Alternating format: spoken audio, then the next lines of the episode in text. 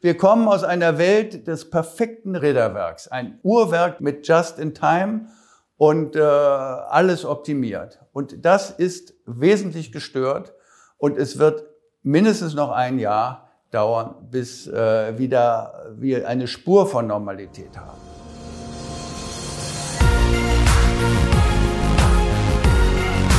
B und P Business Talk der Wirtschaftspodcast aus der Metropolregion Hamburg. Präsentiert von Business and People. Hallo, mein Name ist Tobias Pusch. Mit meiner Firma Wortlieferant produziere ich diesen Podcast. Heute waren Host Wolfgang Becker und ich zu Besuch in Hamburg bei Hans Fabian Kruse. Das ist der Präsident des AGA Unternehmensverbands. Und ja, was der da erzählt hat, das war doch ziemlich kurzweilig, hatte ich ehrlich gesagt gar nicht so erwartet. Er ist zum einen sehr meinungsstark äh, zu Themen wie zum Beispiel Lieferketten, Frachtraten, Getreideknappheit, Benzinpreis, aber auch zur zukünftigen Rolle Russlands in der Weltgemeinschaft. Er ist halt auch ein Mann, der aus der Praxis kommt. Er ist nämlich auch Geschäftsführer der Wichers und Helm Unternehmensgruppe. Die ist seit 1892 im internationalen Handel tätig. Produktschwerpunkte sind chemische und pharmazeutische Rohstoffe, Quarz und Quarzprodukte, Maschinen und Spezialwerkzeuge, Gewürze und Heilkräuter. Man sieht eine ganz schön große Bandbreite, die ihm eben da auch eine gewisse Kompetenz und viele spannende Einblicke beschert. Und eines kann ich sagen, das sind jetzt etwa 30 äußerst kurzweilige Minuten mit Hans-Fabian Kruse und unserem Host Wolfgang Becker. Ich wünsche viel Spaß beim Zuhören. Der Unternehmensverband AGA und Business and People arbeiten seit Jahren zusammen. Und es ist mir mal eine Freude, mal mit dem Präsidenten Dr. Hans-Fabian Kruse ein Interview zu machen oder auch mit dem Hauptgeschäftsführer Volker Tschirch. Wir sitzen regelmäßig zusammen und beleuchten die Themen, die den Außenhandel, den Groß- und den Außenhandel angeht, aus verschiedenen Perspektiven. Heute machen wir nun zum ersten Mal einen Podcast zusammen und ich freue mich, dass ich hier bei Ihnen sein darf, Herr Kruse. Und wir haben eine besondere Lage. Und wenn Sie die Nachrichten gucken, wie geht's Ihnen dabei so? Ja, Europa ist im Krieg oder es ist Krieg in Europa und wir sind alle davon betroffen. Mhm. Wir sind alle betroffen von dem furchtbaren Leid, der die Zivilbevölkerung in der Ukraine ausgesetzt ist. Und das, was da passiert, wirkt sich natürlich auch auf die Weltwirtschaft, aber eben auch auf die deutsche Wirtschaft aus. Und darum sind wir äh, in Sorge und gut beschäftigt. Wir kommen ja oder sind in der Corona-Krise seit zwei Jahren mhm. und dies ist jetzt eine weitere Krise, die nochmal on top kommt und das Geschäft auch im Außenhandel und im großen Handel mhm. wesentlich schwieriger macht. Wir haben uns ähm, in der Vergangenheit ja schon des Öfteren äh, unterhalten über die gestörten Lieferketten, gerade Richtung China. Sie selber sind Groß- und Außenhändler, äh, haben auch viele Geschäftsverbindungen nach Asien. Das sieht im Moment gar nicht so besonders klasse aus. Gibt es einen Zusammenhang zwischen dem, was in China passiert, ich sag mal, Shanghai weggesperrt, und dem Krieg in Russland? Nein, aber es gibt natürlich hm. Auswirkungen des Krieges auch auf China und das äh, weltpolitische Zusammenspiel. Aber äh, der Lockdown in Shanghai und der ja auch in 40 anderen großen hm. äh, Millionenmetropolen läuft, wofür hm. wir gar nicht so viel hören, der hat im Augenblick hm. massive Auswirkungen. Ich, ich glaube, zeitweise waren 350 Millionen Chinesen weggesperrt, ne? Ja oder noch mehr, aber sie müssen gucken, wie viel der Wirtschaftskraft, der Produktion ja. eingeschränkt war. Ja. Und es sind eben hunderte Schiffe, die vor chinesischen Häfen liegen. Da ist die alte Geschichte der Rotationsfrage. Früher, wenn ein Umlauf Europa, China, Europa 50 Tage dauerte vor mhm. Corona, dann dauerte er jetzt leider durch die verschiedenen Faktoren in der Zwischenzeit 75 Tage. Und was jetzt im Augenblick durch die Zero-Covid-Politik und den Lockdown in Shanghai und anderen Städten dazukommt, ist, dass wir von den 75 Tagen nochmal auf 85 Tage kommen können. Das wird immer schlimmer. Und dadurch wird noch weniger Kapazität da sein und dadurch werden auch die Frachtraten wieder steigen.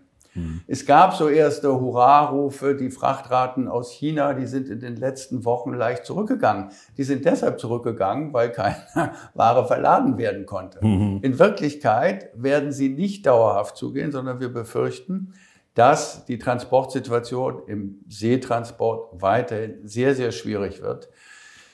Die Verlängerung der Umlaufzeiten bedeutet, wir brauchen mehr Kapazität und die haben wir nicht. Und gleichzeitig bedeutet es eben auch, dass die Container nicht verfügbar sind.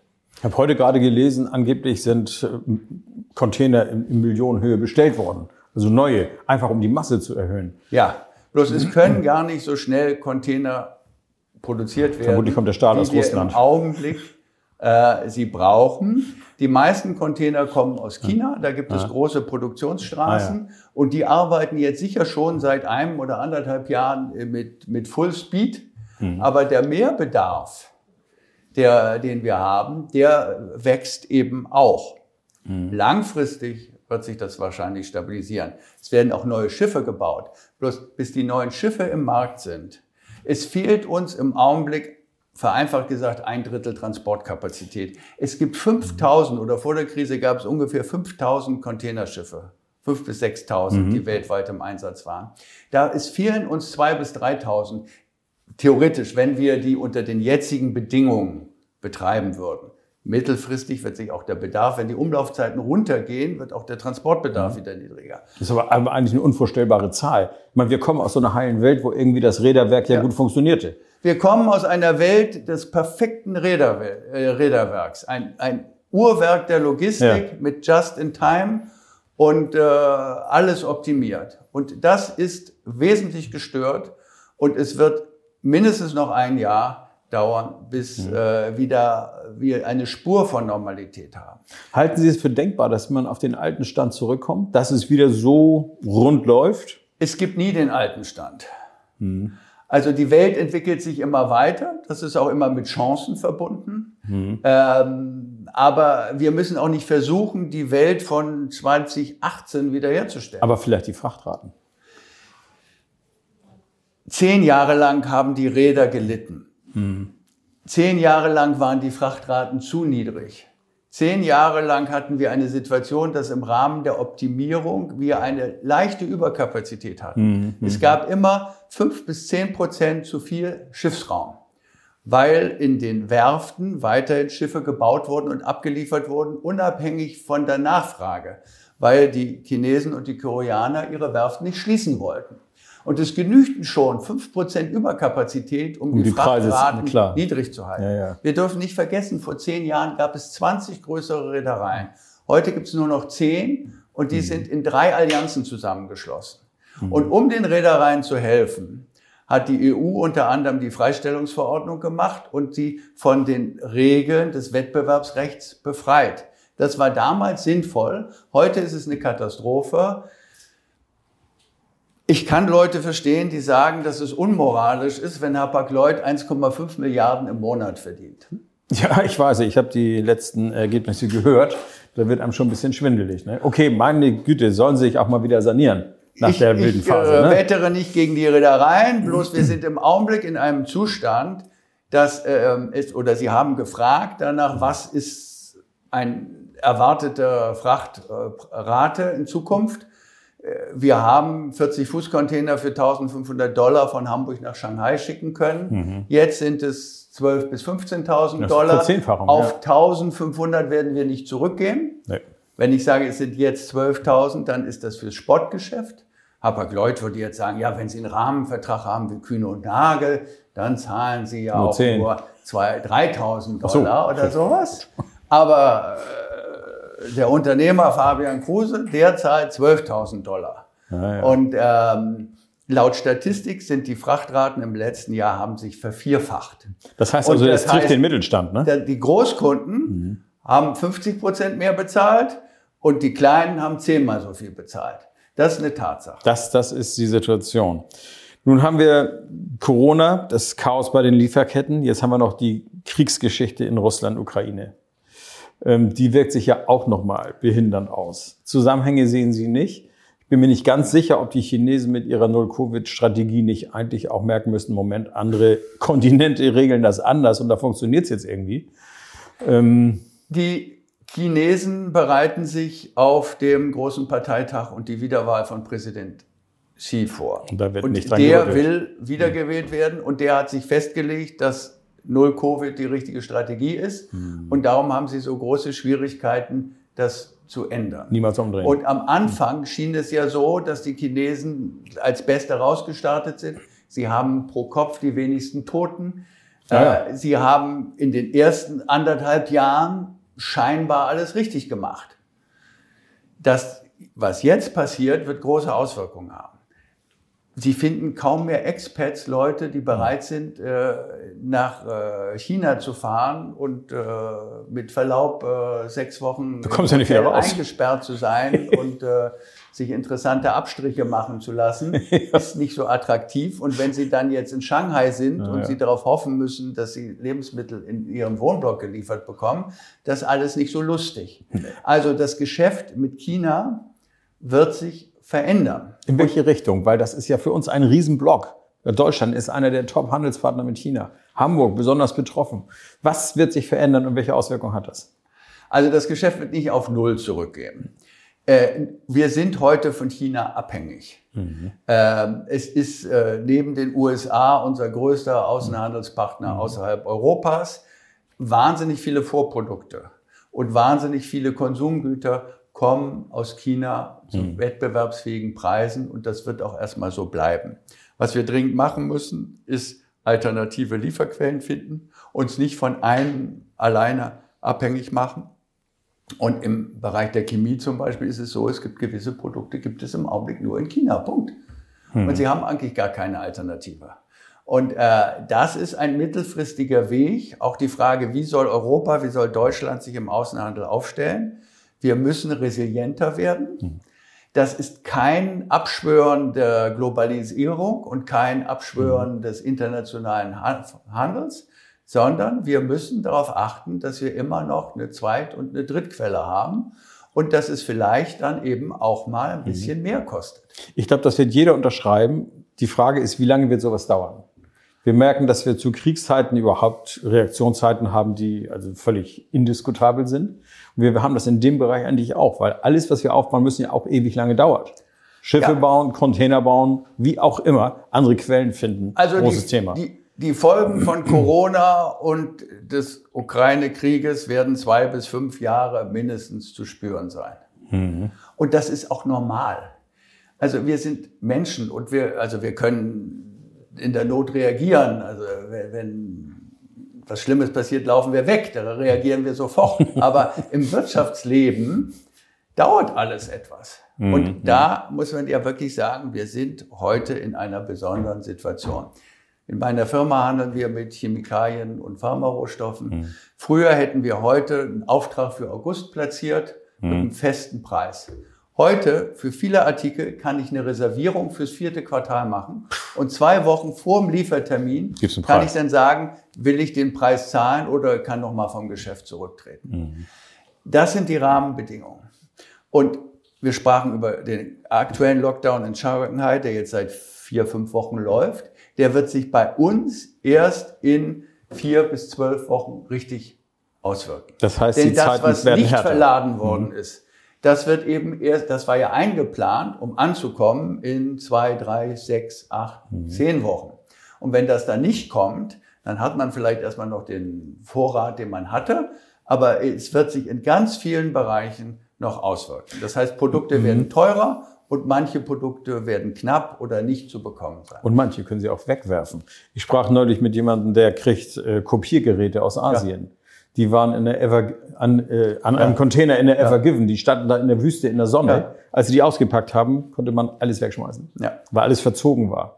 Also Kunststoffteile und was da so drin ist. Ja. Aber auf der Ever Given waren 10.000 Container, davon Das war ja eigentlich gar nichts. Ne? Das war so ein Vorgeschmack auf das, was wir jetzt haben. Da hat die Welt schon gestöhnt. Und, und Ja. jetzt haben wir es in, in voller Bandbreite. Sie haben gesagt, es müssen sich bestimmte Dinge ändern. Also zum Beispiel das Suchen neuer Quellen. Gibt es da noch andere Ansätze? Wie, wie beurteilen Sie die Lage aus Sicht jetzt auch der Politik? Was also kann man wir sind machen? in einer aktuellen sehr großen Herausforderung mhm. durch den Überfall Putins auf die Ukraine. Mhm. Die, Russland ist ein wesentlicher Lieferant von Rohstoffen für uns gewesen. Mhm. Öl, Kohle, Gas Öl und Kohle können Sie irgendwie substituieren, aus anderen Quellen mhm. kaufen, ist dann ein bisschen teurer, aber lässt sich lösen. Gas ist ein ganz großes Problem. Gas ist ein wesentlicher Rohstoff auch. Gas ist ein Vorprodukt für mhm. uns und es, Sie können viele Produktionsprozesse brauchen unbedingt Gas. Und unsere Gasversorgung war eben zu über 50 Prozent von Russland abhängig und lief über Pipelines. Und die anderen 50 Prozent waren eben auch nicht LNG-Gas von irgendwo, sondern war Pipeline-Gas aus Norwegen hm. und aus hm. den Niederlanden. Unsere Gasversorgung ist pipeline-orientiert. Und selbst bei allen Anstrengungen können wir das kurzfristig nicht mit LNG und anderen Lieferquellen ausgleichen. Obwohl wir im Moment ja unheimlich schnell sind. Ne? Wenn, ich, wenn ich die Diskussion so sehe, LNG-Terminal starte, dies und das, was soll alles so kommen, Wilhelmshaven? Die Diskussion ist wahnsinnig schnell und es wird uns als großer Sieg verkauft. Es ist auch richtig, dass das so passiert. Mhm. Aber dass wir jetzt einen ersten Rammstoß in Wilhelmshaven gemacht ja, haben. ist noch ein bisschen wenig. Ne? Äh, dass dort im Dezember ein Schiff anlegen kann. Das ist gut, ja, schnell. Es ist, ist unglaublich schnell. Es muss dann noch die Leitung von Wilhelmshaven mhm. ans Gasnetz gebaut werden. Mhm. Da hoffe ich auch und wünsche mir, dass das genauso schnell ist und dass wir das bis mhm. Dezember mhm. hinkriegen. Mhm. Aber dann müssen Sie angucken, wie viel Prozent unseres Bedarfs wir hinterher über diese Leitung hinkriegen. Wahrscheinlich kriegen Sie die Röhren Das ist kein Rede gegen LNG und gegen diese Terminals, bloß man soll sich da keine Illusionen hingeben. Nee. Auch der sensationelle Besuch unseres Wirtschaftsministers in den Emiraten hat ja nicht dazu geführt, dass wir garantierte Zusagen bekommen haben. Das war ein freundliches Nicken, ne? Also würde ich auch Also wir handeln darüber, dass wir in zukünftigen Jahren Teile der zusätzlichen Kapazität mhm. äh, der Emirate bekommen können, wenn die auch die Verladekapazität bis dahin haben. Wobei bei mhm. denen wahrscheinlich der Bau der Verladekapazität nicht das Problem sein sollte. Mhm. mhm. Aber wir müssen jetzt uns überlegen, wo sind die Knappheiten, was brauchen wir am wichtigsten und was können wir tun. Und dafür müssen wir den Gaseinsatz optimieren. Mhm. Und das sind Herausforderungen, die heute da sind und die wir schnell angehen müssen. Die aber erfordern, dass wir alle über unseren Schatten springen. Das heißt eben auch ein bisschen sparen, sparen, sparen. Das Neulich sagte jemand, sparen müsste Volkssport werden, ne? Ja, wobei Spahn hat ja immer die schwäbische Hausfrau, für die ist das das allergrößte Ideal und für andere Teile unserer Bevölkerung hat das Wort Spahn äh, einen mhm. schlechten Beiklang. Mhm. Es geht um den vernünftigen Einsatz der Ressourcen. Mhm. Wir können es uns eigentlich nicht leisten, Gas zu verfeuern, um Strom zu erzeugen. Und wenn wir die Möglichkeit haben, Braunkohle in bestehenden Kraftwerken, eigene Braunkohle in eigenen vorhandenen Kraftwagen Werken zu verbrennen, um Strom zu erzeugen, dann ist das in meinen Augen die Aufgabe der Stunde, kein russisches Gas zu verbrennen, sondern deutsche mhm. Braunkohle. Und die Umwelt will ich auch schützen, aber die muss dann vielleicht mal ein, zwei, drei Jahre noch mal warten, bis mhm. das entsprechende Kohlekraftwerk stillgelegt wird. Das ist die Aufgabe der Stunde. Und wenn wir letztes Jahr noch bis zu 16 Prozent unseres Stromverbrauchs aus Atomkraftwerken bezogen haben, dann möchte ich, dass unsere Politik unvoreingenommen prüft, welche der drei jetzt abgeschalteten und welche der drei noch mhm. laufenden Atomkraftwerke unter welchen Bedingungen und Kosten eine gewisse Zeit weiterlaufen können. Und wenn es nur zwei sind, das ist dann ist es schon ein, ein Sieg. Mhm. Interessant, dass wir uns jetzt über Energie unterhalten. Die, aber das betrifft aber das ist, uns. Betrifft das, uns alle. Das betrifft uns alle und in, das ist das Thema Hinsicht. der Stunde. Völlig klar, völlig klar.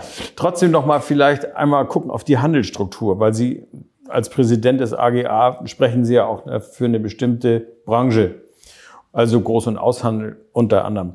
Ähm, was kriegen Sie da für Rückmeldungen? Was für einen Impact erwarten Sie?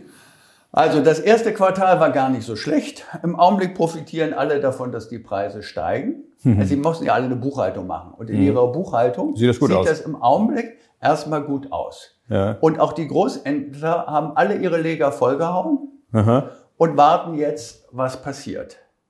Und theoretisch werden ihre Leger mehr wert, aber sind, haben ein hohes Risiko, wenn die Rezession kommt und das, was sie sich in die Leger gepackt haben, auf einmal äh, weniger gefragt ist und da die Preise verfallen, dann können sie auch wieder Probleme bekommen.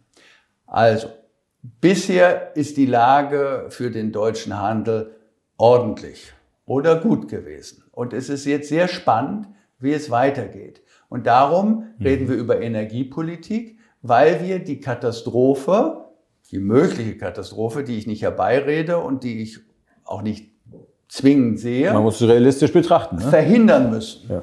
Und wir müssen dafür sorgen, dass wir auch in der zweiten Jahreshälfte und nächstes Jahr Mhm. vernünftige Geschäfte machen können. Und wir haben jetzt gesprochen über die Situation im Handel. Äh, Wir haben noch ein anderes großes Thema, das heißt Inflation. Macht Ihnen das eigentlich Sorge? Seit längerem sehe ich die Inflation auf uns zurollen. Und was mir Sorgen gemacht hat, waren die Beschönigungen der EZB, die noch äh, im Februar ge gesagt hat, sie erwartet für 2023 und 2024 eine Inflationsrate unter 2 Prozent. Das war absolut unrealistisch. Wir wissen alle, europaweit sind wir jetzt beim Konsumentenpreisindex bei 7,5 Prozent. Und was einem aber die echten Sorgen macht, ist, dass die Erzeugerpreise über 37 Prozent gestiegen sind. Das ist ja. Und es ist einfach so, dass diese Differenz von theoretisch 30 Prozent nicht von den Firmen getragen werden kann. Das heißt, ein Teil der Erzeugerpreisinflation muss und wird beim Konsumenten ankommen. Nicht auf einmal. Ich sage nicht, dass der Konsumentenpreisindex nächstes Jahr über 20 Prozent ist, aber es ist ein permanenter Preisdruck da. Man hat versucht, uns zu beruhigen, indem man gesagt hat, ja, die Energiepreise, die werden nicht weiter steigen. Die können nicht so stark steigen, wie sie in der Vergangenheit gestiegen sind. Ich hoffe auch, dass der Ölpreis sich irgendwo zwischen 90 und 120 Dollar einpendelt. Sind wir im und Moment. ich erwarte nicht, dass er äh, auf 150 oder 200 Dollar geht. Also es wird nicht nochmal wieder einen irren Boost von den Energiepreisen hoffentlich geben. Aber alle anderen Preise werden und müssen steigen. Das ist ein Dominoeffekt, ne? Verpackungsmaterialien, Alles, ja. wenn es mal eine Zeit lang im Supermarkt kein Mehl gab, dann lag es nicht daran, dass wir kein Mehl hatten, sondern dass die kein Papier zur Verpackung hatten. Also Verpackungsmaterial ist deutlich teurer geworden. Jeder Transport ist deutlich teurer geworden. Es gibt lauter Komponenten, die in die Produkte einfließen. Alles, was wir importieren, wir haben die letzten 20 Jahre davon profitiert, dass wir immer billigere Importwaren aus Fernost bekommen haben. Alles, was voluminös ist, wird allein schon wegen dem Transport teurer. Aber es wird natürlich auch alles teurer, weil die Komponenten teurer werden. Wenn der Stahlpreis steigt, wenn, der, wenn alle Rohmaterialien steigen, dann steigen auch die Fertigprodukte. Es wird also, um das zu Ende zu sagen, die Inflation auch nächstes Jahr sicher mindestens über 5% sein. Und das wird uns leider ein Stück lang begleiten. Ich sag mal, der erste Dominostein, der gefallen ist, ist sicherlich der Energiekostenfaktor, den wir da einpreisen und der sich überall durchschlägt und alles insgesamt nach oben treibt. Nun hat Deutschland die höchsten Benzinpreise, glaube ich, in ganz Europa. Und wenn ich mir angucke, dass wir eigentlich beim Rohöl schon wieder ein Vorkriegsniveau erreicht haben bei den Preisen an der Tankstelle, aber 50 Cent mehr bezahlen als das, was eigentlich äh, vorher angesagt war. Gibt es da für Sie eine Erklärung? Also jetzt gerade ganz aktuell und wir sind jetzt hier Mitte Mai, kostet der Liter Super wieder 2,12 Euro. Also ich möchte dazu zwei Sachen sagen. Zum einen, vor der Krise war der Rohölpreis bei 60 Dollar, jetzt ist er ungefähr bei 100 bis 110 Dollar das Barrel. Er ist nicht wieder auf das alte Niveau runter. Zweitens, ähm, Preise sind Signale. Preise sollen uns zeigen, das kostet so viel und überleg dir, ob es dir das wert ist sich darüber zu erregen, dass der Benzinpreis bei 2,10 ist, ja, es ist ärgerlich, wenn ich mehr bezahlen muss, aber es ist ein Signal. Für mich als Vertreter des Groß- und Außenhandels, ist es ein Problem, dass die Transporteure, die Spediteure so hohe äh, Benzinkosten Ja, haben, weil wenn die mit Aldi oder irgendeinem anderen großen Handelskette eine fe- feste Lieferverpflichtung haben, dann müssen sie ihre Touren fahren zu den festgesetzten Preisen und dann gehen sie pleite. Dass Sie und ich, wenn wir jetzt am Wochenende doch mal zum Geburtstag der Schwiegermutter nach Flensburg fahren wollen, jetzt mehr Problem, zahlen ne? müssen. Das ist zwar ärgerlich, Ja. aber dann kann die Schwiegermutter eben nur fünf Rosen und nicht 50 Rosen bekommen. Und äh, dann ist das ein Preissignal. Ähm, der Staat kann nicht alles richten. Ja, im Rahmen dieser Krise, die wir haben und mit dieser Inflation müssen wir auch mit diesen höheren Benzinpreisen leben und Dieselpreisen. Das Problem ist, was tun wir für unsere Spediteure? Weil es ist niemandem damit gedient, wenn die alle auch noch pleite gehen. Der Hintergrund meiner Frage zielt ein bisschen in eine andere Richtung. Nämlich eigentlich gibt es Leute, die sich in dieser Krise ein bisschen gesund stoßen, die das auch ausnutzen.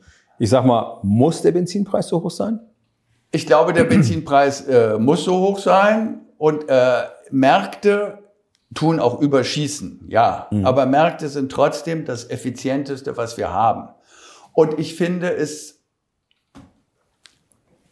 etwas komisch, wenn die großen Handelsketten jetzt sagen, sie müssen die Preise um 10 Prozent anheben, aber sie versuchen alles zu verhindern, dass die bösen Produzenten sich nicht bereichern.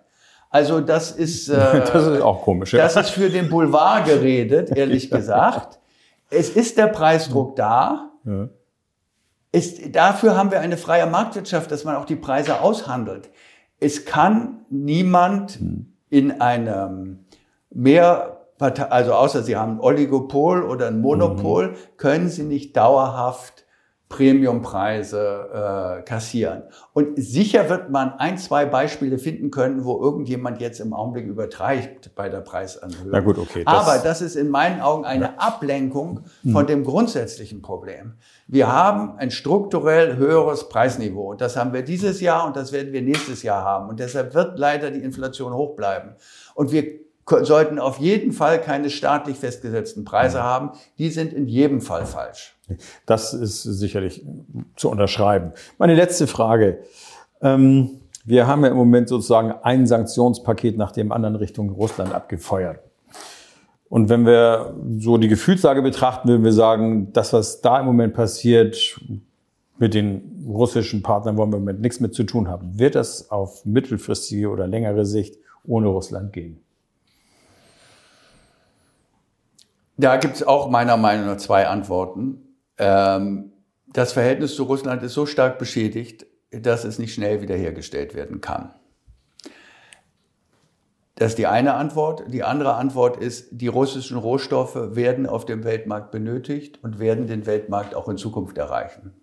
Die ukrainischen auch übrigens. Die Ne? ukrainischen auch. Also sie werden dringend benötigt. Und aber das sind zwei Themen, wollen wir Klar, sagen. Wenn wir ja, ja. zuerst Russland sagen werden, äh, angucken. Die Russen verkaufen ihr Öl über Tanker, zum Beispiel an Indien, müssen aber einen Abschlag von 20, 30 Prozent dafür hinnehmen. Dadurch kommt das Öl auf den Weltmarkt.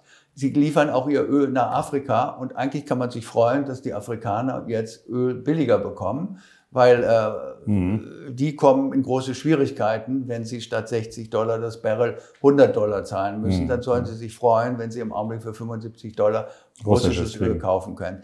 Äh, Und wir sind, leben in einer Welt. Langfristig müssen wir alle irgendwie zusammenleben. Und wir wollen möglichst wenig Paria-Staaten haben. Uns ist nichts damit gedient, ein weiteres Nordkorea Dafür ist Russland auch zu groß. Ne? Sondern es muss auf die Dauer auch mit Russland Wege geben. Und die Russen müssen auch ihre Rohstoffe irgendwie exportieren können. Ich stehe voll hinter den Sanktionen. Im Augenblick geht es um ein eindeutiges Signal gegenüber Herrn Putin. Aber mittelfristig wird Russland ein Teil der Weltcommunity bleiben.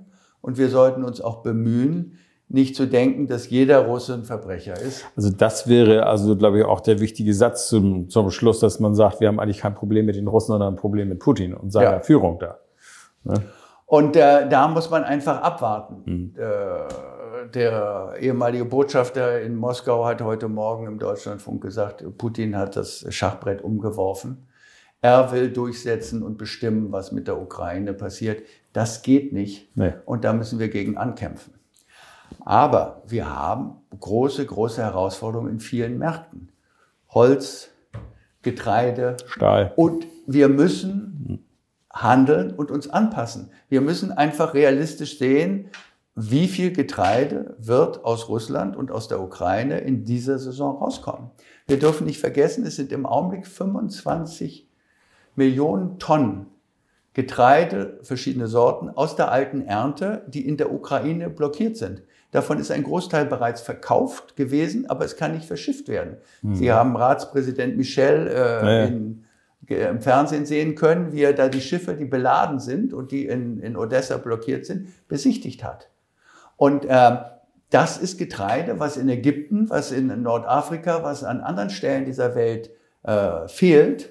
Und deshalb müssen wir uns alle zusammen nicht Sonntagsreden halten, sondern konkrete Maßnahmen überlegen, wie wir das substituieren und substituieren und ausgleichen können. Genau, und jetzt kommt natürlich äh, der eigentliche, die eigentliche Auswirkung vielleicht ist im nächsten Jahr, weil ich Ja. müsste jetzt quasi anpflanzen, um zu ernten. Ne? Die, die Frage ist, wie das weitergeht. Das Ähm, kommt ja auch noch dazu. Die fruchtbarsten Böden sind eigentlich im Süden und im Osten. Äh, alles, was Kriegsgebiet ist, äh, ist nichts mit Anbauen Nee. und Ernten. Und auch in den anderen Gebieten. Die Schwierig. Männer sind an der Front. Treibstoff. Die Ukrainer betanken lieber jetzt ihre paar Panzer, die sie noch haben, als ihre Traktoren, um die Felder äh, zu bewirtschaften. Und viele Transportwege sind auch kaputt, Und ne? so weiter. Also, es ist eine offene Frage, wie hoch die ukrainische Ernte dieses Jahr sein wird. Und das ist aus meiner Sicht zwischen 30 und maximal 70 Prozent, wahrscheinlich eher irgendwo dazwischen. Und ähm, das heißt, dass was in den letzten Jahren aus der Ukraine auf den Weltmarkt exportiert wurde, wird es nächste Saison nicht geben. Und das hat dann ganz konkrete Folgen, dass wir uns in Westeuropa fragen müssen, wofür verwenden wir unser Getreide? Nur ganz klar. Deutschland produziert 110 Prozent seines Bedarfs, aber über 60 Prozent als Futtergetreide. Genau. Und sollen wir hier Schweine mästen? Oder sollen wir lieber Getreide dafür verwenden, um es zu exportieren und äh, die Weltmarktpreise mit zu stabilisieren, damit es keine Hungersnöte in äh, Tunesien oder Ägypten gibt? Weitreiche Auswirkungen. Herr Kruse, ich sage schönen Dank. Wir haben jetzt einen, wirklich einen Ritt gemacht durch diese Krisenlandschaft, in der wir uns äh, befinden. Und vieles, was wir da hören, macht uns ja auch keine große Freude. Aber Sie sind ja eigentlich Optimist, ne? Ich möchte ein Plädoyer für den Groß- und Außenhandel halten. Es ist unsere Aufgabe, Lösungen zu finden. Und wenn meine Mitarbeiter sich beschweren, dass im Augenblick jede Verladung mit Problemen verbunden ist, wir kriegen die Container nicht, wir kriegen den Platz auf dem Schiff nicht, wir kriegen das Anlieferslot nicht, wir kriegen dieses und jenes nicht, dann sage ich denen, das ist unser Job. Dafür werden wir in der Lieferkette bezahlt, dass wir Lösungen finden. Wir können keine Preise garantieren, aber ich glaube, es gibt wahnsinnig viele Unternehmer und Menschen in Deutschland, die dafür sorgen, dass der Laden weiter laufen wird. Daran arbeiten wir jeden Tag. Das ist ein super Schlusswort. Ich sage schönen Dank für das Gespräch. Ich danke Ihnen. Das war der B&P Business Talk. Der Wirtschaftspodcast aus der Metropolregion Hamburg. Präsentiert von Business and People.